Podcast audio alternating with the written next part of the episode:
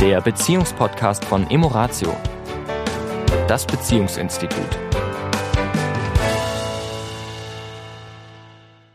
Herzlich willkommen diese Woche bei Emoratio. Hier ist der Sami. Und die Tanja. Auch von mir ein herzliches Grüß Gott. Weil wir haben gerade Wiesen hier. Wir haben gerade sozusagen Rosenheimer Oktoberfest. Stimmt. Ja? Mhm. Und da läuft hier alles kreuz und quer im Dirndl rum. Aber das soll heute nicht unser Thema sein. Wir waren nämlich letztes Wochenende in der Nähe von Frankfurt und haben da ein schönes Paarseminar gemacht. In der Rödermark. Genau. In einem schönen Hotel im Grünen. War sehr, sehr schön. Schöne Gruppe. Und ähm, da ist ein Thema besonders äh, hervorgestochen, was mehrere Paare sogar betroffen hat. Ist immer interessant, wie sich manchmal so Themen in einer Gruppe so, so sammeln. Ja. Und äh, es ging so um dieses Thema Einmischung. Ne? Also wie gehen wir damit um, wenn wir ein, ein Familienmitglied, also sei es Mutter, Schwiegermutter, Ex-Partner, Kind, also irgendjemand in der näheren Familie, manchmal können es auch Freunde sein, also beste Freundin, bester Freund.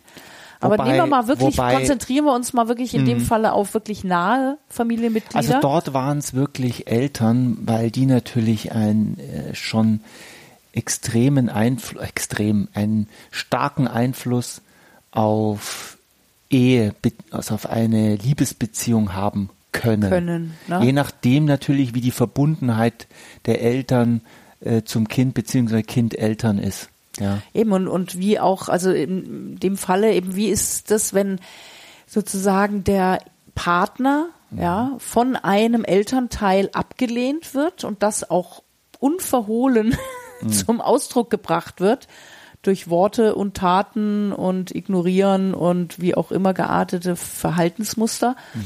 Und der Partner, der dazwischen steht, ja, äh, sich nicht positioniert.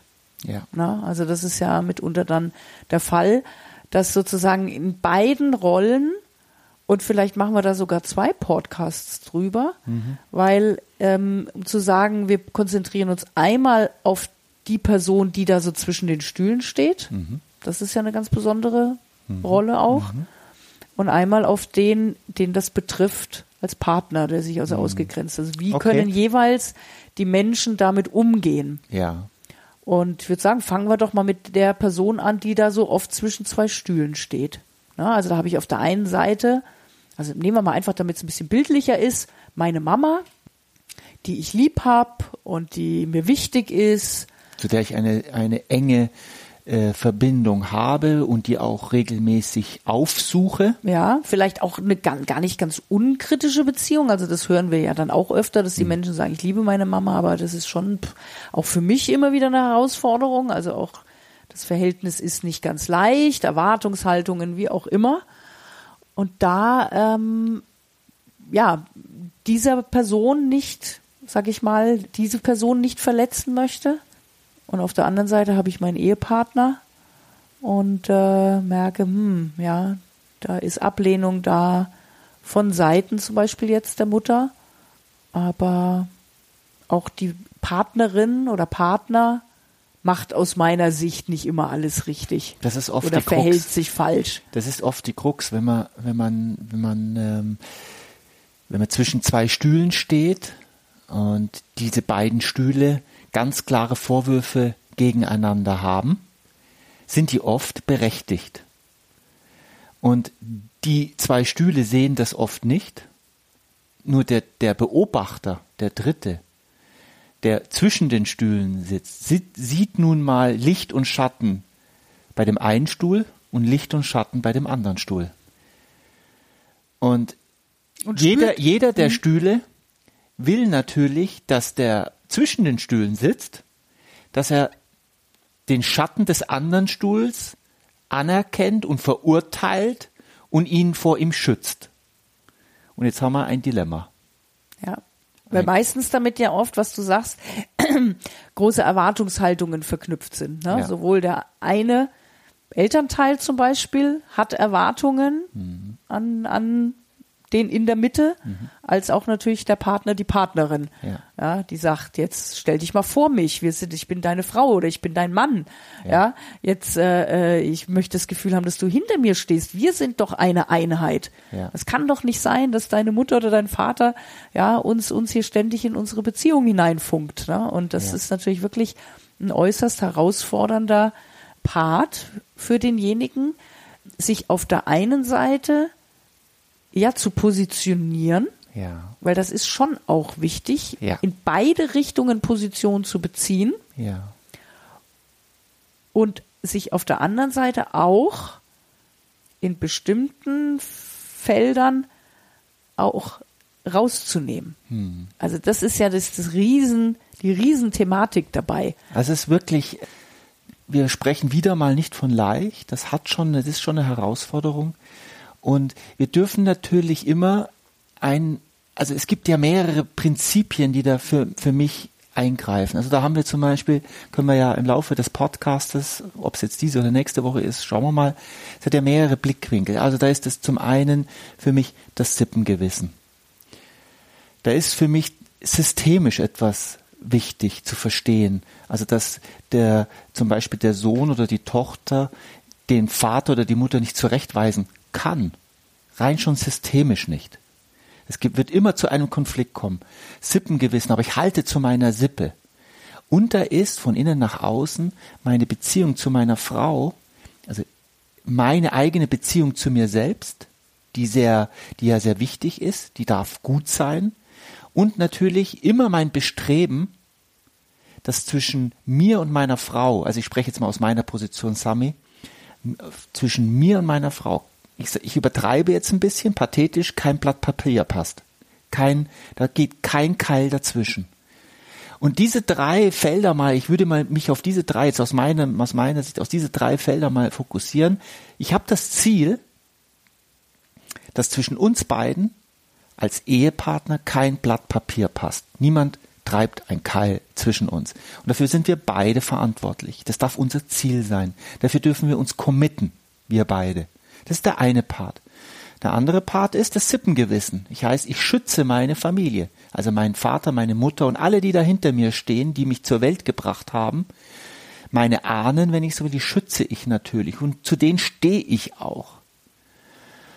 Und das dritte ist systemisch jetzt ich zu meinen Eltern. Mir steht es nicht zu, meine Eltern zurechtzuweisen. Und diese Problemfelder greifen, die sind, das sind Schnittmengen, die ineinander eingreifen. Also ich würde eine kleine Fußnote setzen bei dem äh, Zurechtweisen. Da bin ich bei dir, also im, im Sinne von äh, nicht den Eltern zu sagen, was sie zu tun haben. Und ich würde mich so weit aus dem Fenster lehnen, dass ich sage, wenn, wenn ein Elternteil den Partner wirklich massiv angreift und über die Grenzen geht, über die Grenzen auch des, wo ich sage, steht wiederum auch einem Elternteil nicht zu, ne, mit, mit ähm, Attacken, ne, ähm, auch hatten wir ja vor kurzem auch, da wurde sogar körperliche, körperliche Gewalt in Anführungszeichen eingesetzt. Und ähm, ich glaube, dass da schon auch ein Sohn oder eine Tochter ganz klar sagen kann, hör zu, hier ist eine Grenze. Das ist mein Partner.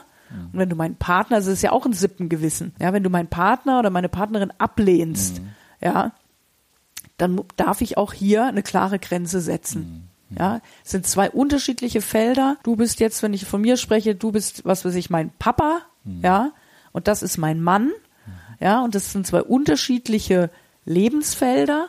Und da hat jeder auch sich in seiner Rolle zu, zu respektieren. Und ich finde es schon für denjenigen, der zwischen den Stühlen steht, dort auch liebevoll und bewusst durchaus auch Grenzen aufzuzeigen oder auch die, die Grenze zu sein oder die Verbindungsstelle zu sein zwischen beiden, die auch ganz klar sagt, stopp bis hierhin und nicht weiter. Jetzt überschreitest du eine Grenze in Bezug auf meinen Partner oder umgekehrt auch, du überschreitest eine Grenze in Bezug auf meinen Elternteil.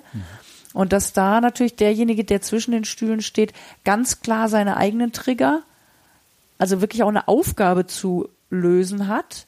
Wo können die jeweils die, das Elternteil als auch der Partner meine Knöpfe drücken?